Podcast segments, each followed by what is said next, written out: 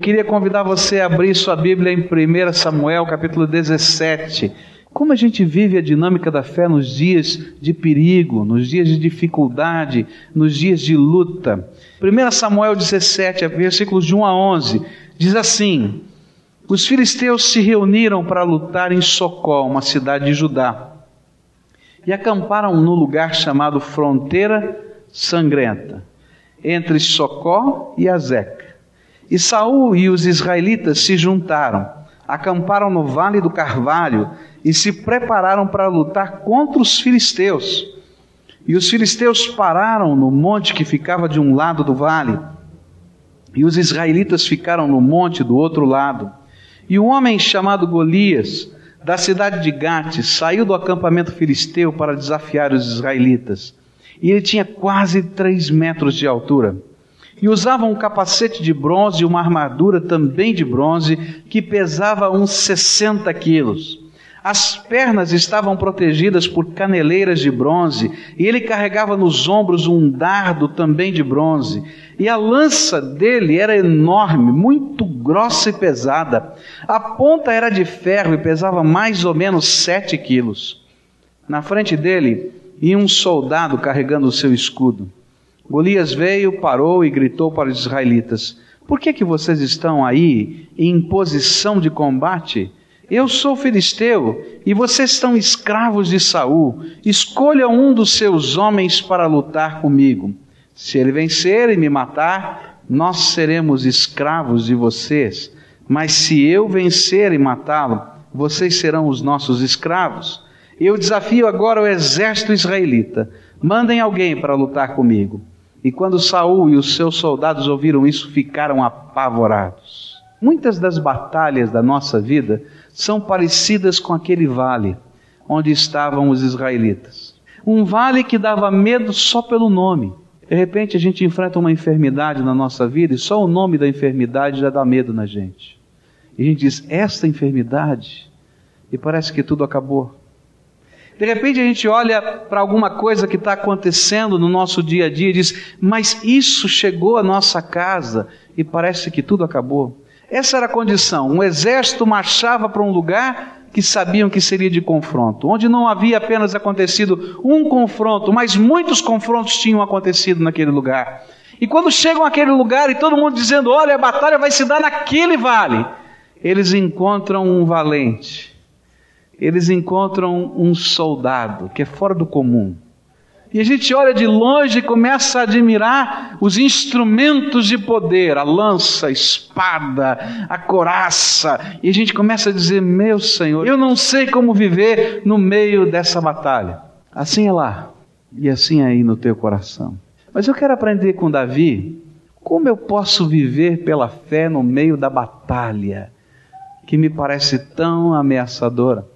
A primeira coisa que eu aprendo com Davi no meio dessa situação toda é que, dentre todas as pessoas que estavam naquele lugar, um menino, um adolescente, que não foi para uma viagem missionária, ele tinha ido levar queijo e comida para os seus irmãos, porque naquele tempo o exército não provia comida para os seus soldados, os familiares mandavam para o seu filho e um pouquinho a mais para ajudar a sustentar o exército.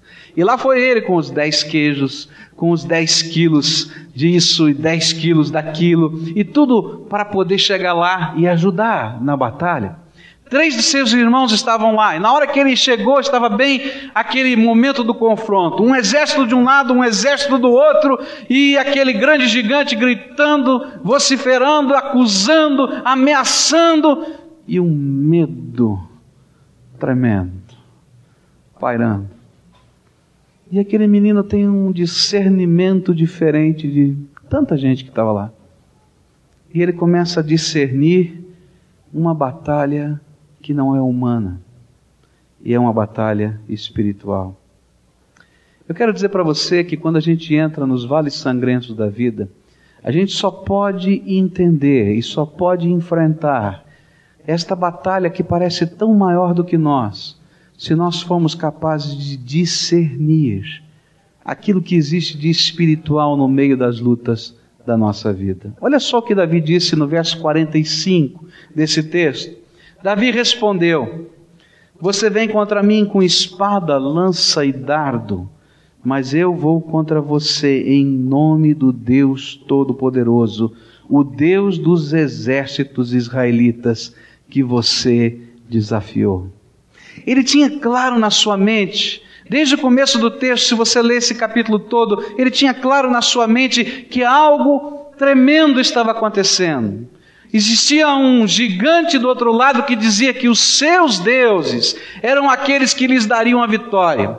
Que os seus deuses é que o fizeram tão grande e forte como ele se apresentava. Que os seus deuses iriam destruir o exército de Israel. E o povo olhava para tudo à sua volta e dizia: qual é o tamanho do meu Deus? E por isso paravam no meio daquela colina.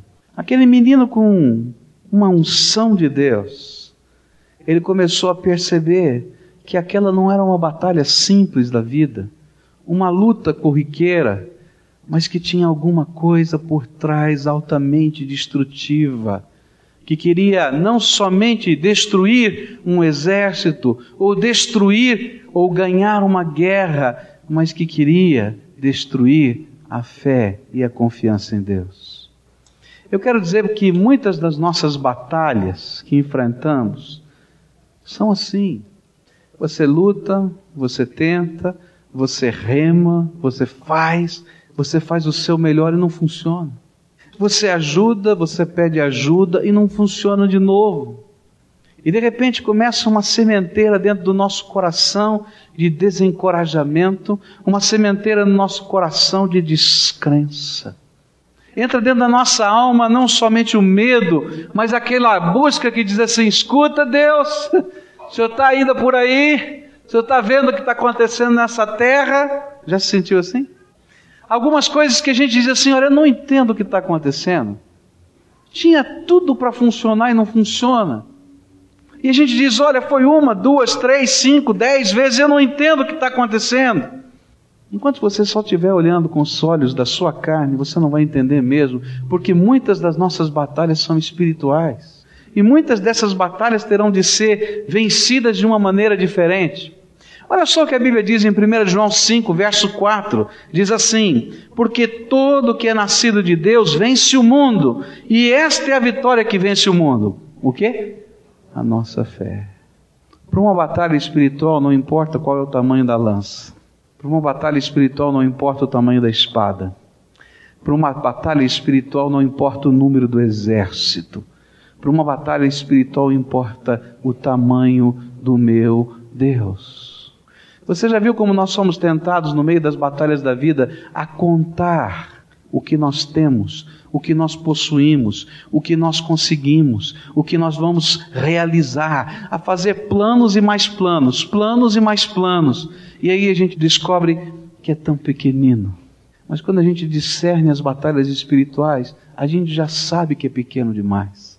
Mas a gente não conta com a gente, a gente conta com a grandeza do Deus vivo eu venho aqui hoje, em nome de Jesus, convidar você a olhar para uma coisa nova. Eu quero que você pare de olhar para os gigantes da sua vida, que você pare de fazer conta, que você pare de fazer todos esses constatações da sua pequenez. Eu quero dizer com todas as letras, você é pequeno demais para a batalha que você está vivendo. Eu quero dizer para você com toda certeza, você já perdeu. Pastor, você vai me desencorajar desse jeito? Vou, em nome de Jesus. Mas eu vou dizer para você: olha para a grandeza do teu Deus, porque não tem gigante que possa com ele, porque ele é tremendo. Discerne a batalha que você está vivendo com teu filho, com a tua filha, com a tua alma, com o teu coração, com a tua enfermidade, mas discerne que essa batalha tem alguém que pode entrar nessa guerra com você. E esse é o Senhor Todo-Poderoso. Não importa o tamanho do gigante, o que importa é o tamanho do meu Deus. Guarda isso no teu coração. Mas apesar disso, você vai descobrir que na caminhada da fé, você sabe que Deus é grande, você sabe que Deus é tremendo. Será que alguém do exército de Israel não sabia que Deus é grande e tremendo? Que histórias eles conheciam a respeito dessa grandeza de Deus? Você pode lembrar alguma? O mar vermelho abriu. Que mais? A gente pode lembrar. Maná que caiu do céu. Que mais? Água da rocha. É verdade. Mas eles estavam só olhando para o gigante. Saber que Deus é grande não resolve o medo que está no meu coração. Mas sabe o que acontece aqui na dinâmica da fé, no meio da vida? A gente está lá no meio do campo. Parece que a realidade do campo de batalha é tão maior do que aquilo que eu creio. Teu Deus é maior do que qualquer gigante. A segunda coisa que eu quero dizer é que, mesmo que você saiba disso, você vai precisar ter coragem de enfrentar a tua batalha. E quero dizer para você que a coragem para enfrentar a batalha da vida, você não vai encontrar ao redor de você. Porque se você olhar ao seu redor, você vai ver um gigante. E se você começar a escutar aquilo que as pessoas estão falando ao seu redor, você vai parar. Olha só para o que aconteceu com Davi. Davi chegou lá e começou a discernir que aquela era uma batalha espiritual. E ele não conseguia entender como é que todo aquele exército, inclusive o rei, não discernia que aquela era uma batalha espiritual. E ele começou a conversar com as pessoas e a perguntar, e de repente os seus três irmãos mais velhos chegaram para ele e disseram assim: Menino, o que é que você está fazendo? Vê se fica quieto. Aqui é lugar de gente grande. Vai para casa, vai cuidar das ovelhinhas, você largou lá, que é o sustento da casa do papai. Deixa que a batalha nós, soldados treinados, cuidamos. Ele vira assim: Eu não posso nem perguntar. Aí de repente alguém diz assim: Olha, vamos contar para o rei.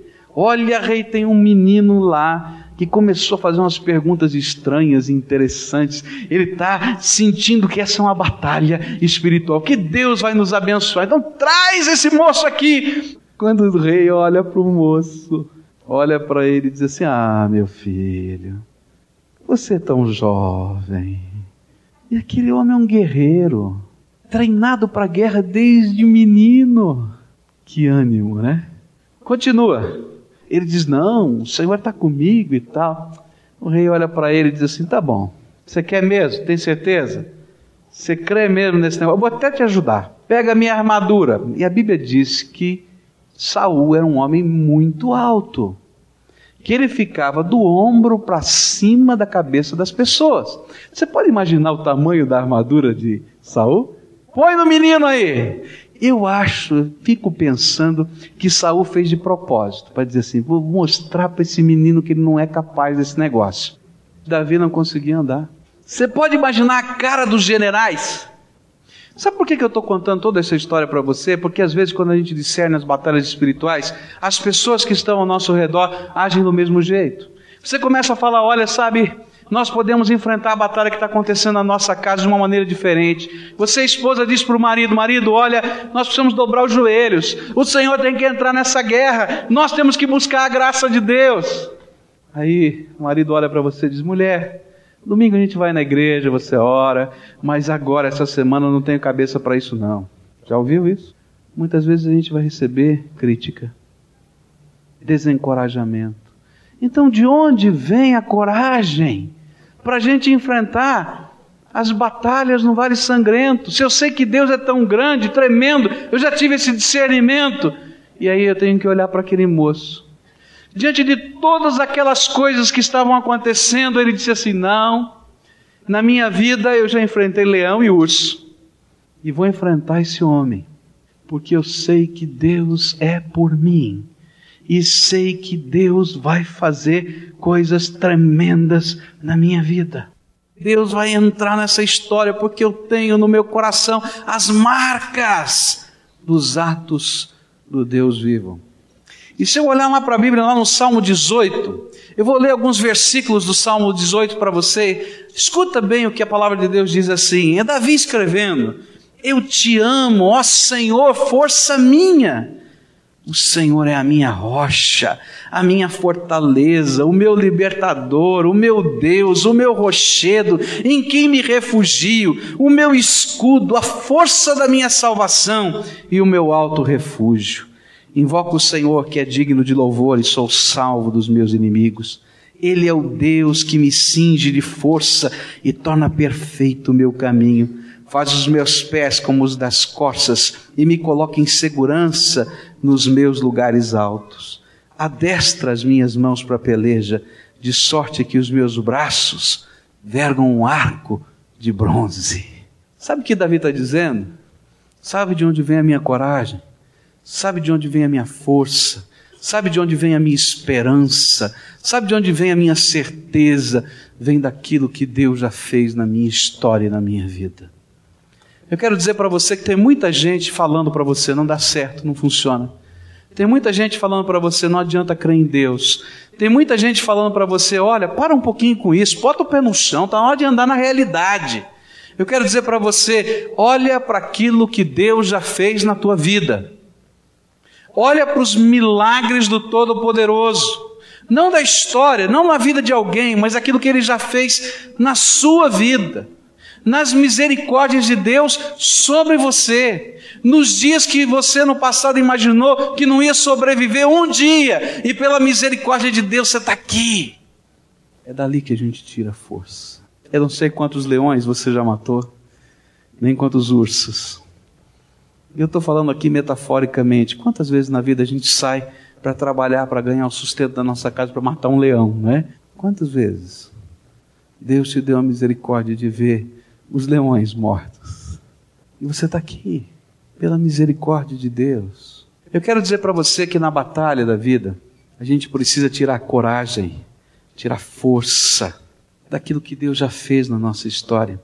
E mais uma vez, trazer Deus para a equação da minha vida. Eu sou apaixonado pela matemática de Deus. A matemática de Deus é tremenda. Na matemática humana, Deus está fora. E a gente constrói a solução do nosso problema de vida colocando todas as variáveis humanas que estão ao nosso redor. O X é o dinheiro, o Y são os relacionamentos, não é? O Z são as oportunidades. A gente vai colocando todas as variáveis se a gente quer resolver o problema com a matemática humana. E geralmente a gente fica batalhando com essa matemática a vida inteira e a gente diz está faltando alguma coisa, está faltando alguma coisa, está faltando alguma coisa. A gente não consegue fechar o cálculo. A gente diz mas eu coloquei todas as variáveis. Aí Deus grita do céu: Ô moço, ô moça, você esqueceu, a tua matemática está quebrada, está faltando a principal variável. Sou eu, o Todo-Poderoso. Tome coragem e traga para a equação da tua vida a matemática de Deus, onde Deus é a variável preponderante, transformadora. Quando ele entra, não tem jeito do resultado continuar o mesmo. Não tem lógica. Põe uma variável a mais. Não tem jeito de ficar o mesmo resultado. Agora coloca Deus, você vai ver o que vai acontecer. Lembra do que ele já fez e diz: Senhor, vou trazer para minha história de novo o Senhor e vou caminhar contigo. Creia que ele fará. Andar no vale sangrento na dinâmica da fé, é dizer: Deus, nesse vale, o Senhor entrou comigo. E eu vou em nome do Senhor dos Exércitos. Você sabe que esse nome é tremendo? Tem algumas vezes que eu tenho muito medo de fazer algumas coisas, ou de sair de casa, ou de resolver algum problema, porque às vezes as coisas que vêm sobre a nossa vida são muito pesadas. E quantas vezes já parei lá no meu escritório, lá em casa, antes de sair, orei, e quando vou sair, meu coração está apertado. Já aconteceu com você isso, né? E aí então eu faço aquilo que Davi fez. Eu digo assim: Senhor, estou saindo. Em nome do Senhor dos Exércitos eu estou indo. Em nome de Jesus, o Senhor está indo na minha frente. Eu estou indo atrás. Eu não precisava dizer isso porque ele já sabe. Mas eu precisava ouvir que ele entrou na matemática da minha vida. Jesus está andando na tua frente. Você já trouxe o Senhor como uma variável preponderante? Ou você está lá em cima da montanha, desesperado, preocupado, só olhando o gigante? Olha para o tamanho do teu Deus. Lembra daquilo que ele já fez na tua história. Guarda isso no teu coração. Deixa o Senhor Jesus entrar na matemática da tua história, da tua vida. Quando eu olho para Davi, eu vou aprender nessa dinâmica toda uma outra coisa tremenda que entrar no meio dos vales sangrentos da vida, na dinâmica da fé, é crer que Deus pode abrir caminhos novos. Eu queria que você pudesse entender a grandeza dessa expressão. Davi está lá, vestindo a armadura. E a resposta que todo mundo esperava dele é dizer: não dá, não tem jeito. Aí ele pega, tira a armadura. E todo mundo diz: agora o menino vai desistir, não tem jeito, vai embora agora. Ah, não dá. Ele tira a armadura. E aí todo mundo fica confuso com o próximo ato. Sabe o que? Ele vai na beira do rio e fica procurando pedras. E escolhe a dedo cinco pedrinhas. Põe a sua malinha, sua mochilinha. Coloca a mochilinha, coloca as pedrinhas. Pega a sua tiradeira, aquela funda que girava e lançava pedra. Se prepara. Pega um pedaço de pau. E todo mundo fica olhando. E todo mundo olha para o gigante, de um lado, espada, lança, escudo, não é? E lá vai o menino, atiradeira, pedrinha e pau. Se você tivesse lá, complicado. Mas sabe o que eu aprendo com Davi? É o seguinte: toda vez que a gente está no meio do vale sangrento, a gente se apoia nos métodos confirmados pelos homens. E a gente só confia neles. A gente fica esperando que a armadura funcione, que a espada funcione, que a lança funcione. Porque é isso que a gente conhece. Mas eu aprendo que andar na dinâmica da fé é crer que Deus tem um caminho novo a despeito de todos aqueles que já foram confirmados. Andar pela fé é a grande mudança de paradigma da nossa vida. Tem muita gente aprendendo aí na sua empresa que tem que mudar o paradigma. Olha, o paradigma é isso. A gente mais aprende isso em curso de treinamento do que tudo, né? Então eu quero dizer para você, aprenda o seguinte: o maior paradigma que tem que ser mudado no teu coração é crer que Deus é poderoso para inventar um caminho novo para você. Na prática, sabe o que quer dizer isso? É Deus faz milagre. Deus faz milagre. Sabe por que Davi pegou as cinco pedrinhas e não pegou a lança? Porque ele cria que a arma poderosa que iria destruir o gigante não era a sua habilidade, nem com as pedras e nem com a lança, mas era o poder do Deus vivo.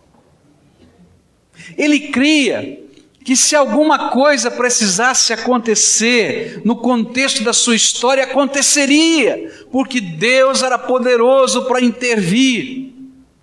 Ele cria que se fosse preciso colocar medo no coração do gigante, Deus colocaria, como colocou medo no coração dos exércitos dos midianitas, quando 300 homens de Gideão marchavam contra 100 mil homens. Ele cria em Deus, não na pedra. Por isso, ele podia ir com a pedra, porque ele cria nos caminhos novos do Senhor. E eu quero lembrar para você que toda a história da fé está baseada nessa possibilidade tremenda de Deus abrir caminhos novos para nós. É interessante que quando eu vejo lá na palavra de Deus que Faraó deixou o povo de Israel ir para o deserto, ele pensou duas coisas. Depois de três dias acaba a comida, eles morrem de fome ou de sede. E se não morrer de fome ou de sede, eu chego com o meu exército. Deixa comigo. Só que ele não contava, e nem ninguém contava, com os caminhos novos de Deus. E nos caminhos de novos de Deus tinha maná, e no caminho novo de Deus tinha água da rocha, e quando o exército chegou, ele não conhecia a nova arma estratégica, que chamava-se Mar Vermelho. E aí passa o povo a pé enxuto, e Deus usa o caminho novo como arma de guerra. Eu não sei o que Deus vai fazer. Mas eu quero dizer uma coisa para você: pega as tuas pedrinhas, que para mim significa aquilo que você tem aquilo que Deus colocou na tua mão, aquilo que Deus já permitiu que seja o teu normal.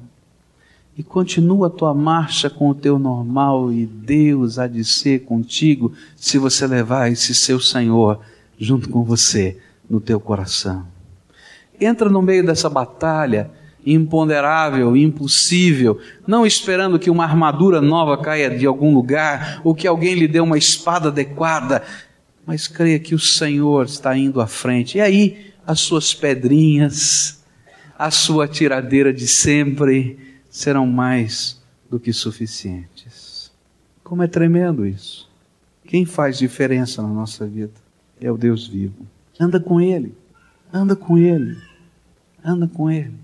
E sabe o que é tremendo? É que Deus vai lhe ensinar mais uma lição no meio dessa jornada. Por que Deus tem que te dar vitória? Por quê? Por que, que Ele tem que resolver essa situação, aquela, aquela outra, aquela outra na tua vida? Para quê? Algumas das situações que nós estamos pedindo para Deus entrar, nós é que construímos. A Bíblia diz: do que se queixa o homem a não ser dos seus próprios pecados? A gente fez muita bobagem nessa vida toda e às vezes a gente está colhendo os frutos dessas loucuras. Por que, que Deus tem que te dar vitória agora? Davi tinha outra vez a visão correta. Eu estou indo em nome do Senhor para que toda terra conheça a glória do Deus vivo. Sabe por que, que Deus vai entrar na tua vida enrolada? Sabe por que, que Deus vai entrar na tua vida de pecado? Sabe por quê? Porque a glória de Deus, o amor de Deus vão se manifestar na minha vida para toda a terra. Quando as pessoas olharem para mim e dizerem: Olha, Deus mudou esse cara, Deus entrou nesse negócio, Deus mexeu nessa vida, Deus transformou, Deus entrou nesta situação. E aí a gente vê por que Deus nos dá vitórias. A vitória não é um troféu para mim, para você. A vitória é para a glória de Deus. E se a sua vida for para a glória de Deus, mais vitórias você vai ter, porque o Senhor vai andar na sua frente. Não porque você é bonzinho, perito, capaz, mas porque o Senhor revela a sua glória através da sua vida. Vai tremendo? Termina a guerra. Davi joga aquela pedrinha.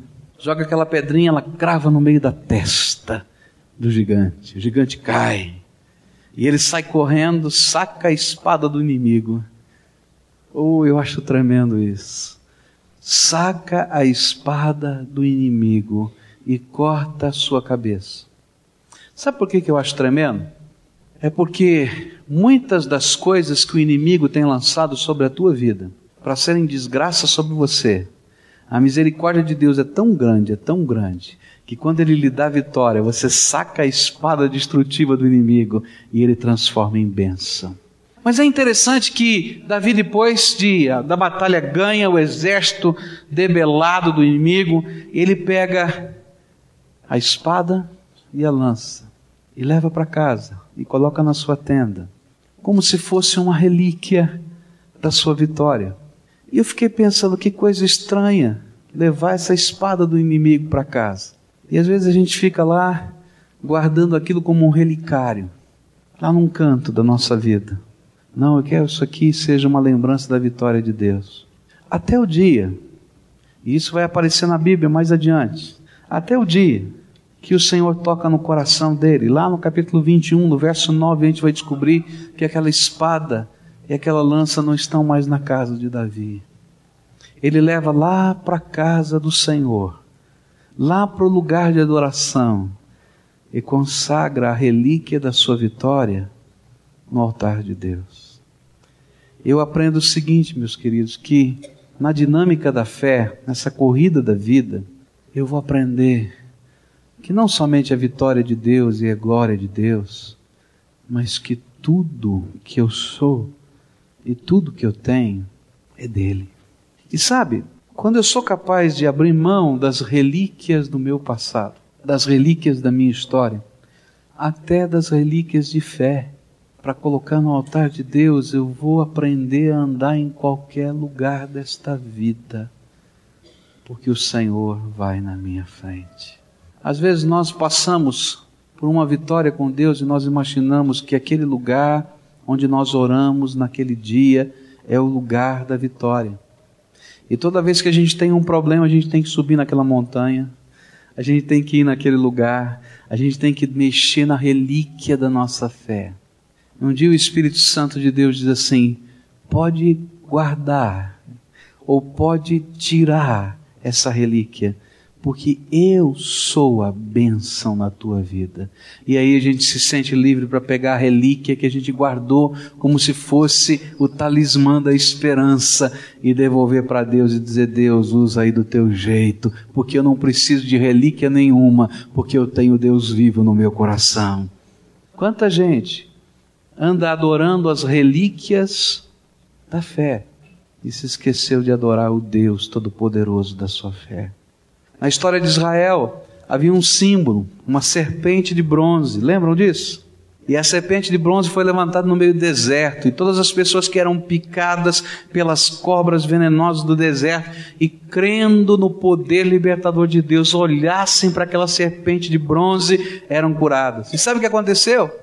Passou o tempo do deserto, eles entraram na terra prometida. Não existiam mais cobras, mas as pessoas começaram a olhar para a serpente de bronze e dizer: serpente de bronze que um dia curou os picados das cobras, tenha misericórdia de nós. E o povo se esqueceu do Deus vivo. Até que muitos anos depois, um rei, Josias, pega aquela serpente de bronze, soca e amassa, e diz: gente, isso aqui é só bronze mas o Deus que fez um milagre pode estar no meu coração e no teu coração. Ele joga fora a relíquia e o povo entende quem é o Senhor da sua vida. Olha, você não precisa de talismã nenhum, você não precisa de colarzinho para fechar o teu corpo nenhum, não, viu? Você não precisa de santo de proteção para isso ou para aquilo. Você precisa de Jesus. Você não precisa nem das relíquias das coisas que Jesus já fez na tua vida. Você só precisa de Jesus. E quando a gente aprende isso, a gente consagra ao Senhor a nossa vida e as relíquias junto. E a gente vai de fé em fé, sendo transformado pela graça de Deus. Eu não sei qual é o vale que você está vivendo. Eu não sei qual é a batalha que você está enfrentando. Eu não sei qual é o tamanho do gigante que está aí do teu lado. Eu não sei qual é o poder do teu inimigo, mas eu sei quem é o meu Deus. Eu não sei quais são as marcas que você já tem na sua vida do Deus vivo, mas eu tenho as minhas marcas no meu coração de que vale a pena andar com o Senhor. Eu não sei que caminhos novos um dia Deus já abriu para você, mas eu sei que Deus abre caminhos novos. Para de confiar na tua armadura, na tua lança, na tua espada. Confia no Senhor. E se Ele fizer alguma coisa tremenda na tua vida, saiba que Ele fez só para a glória dele. E se você quer ver coisas tremendas todos os dias na sua vida, caminhe dia a dia para a glória dele.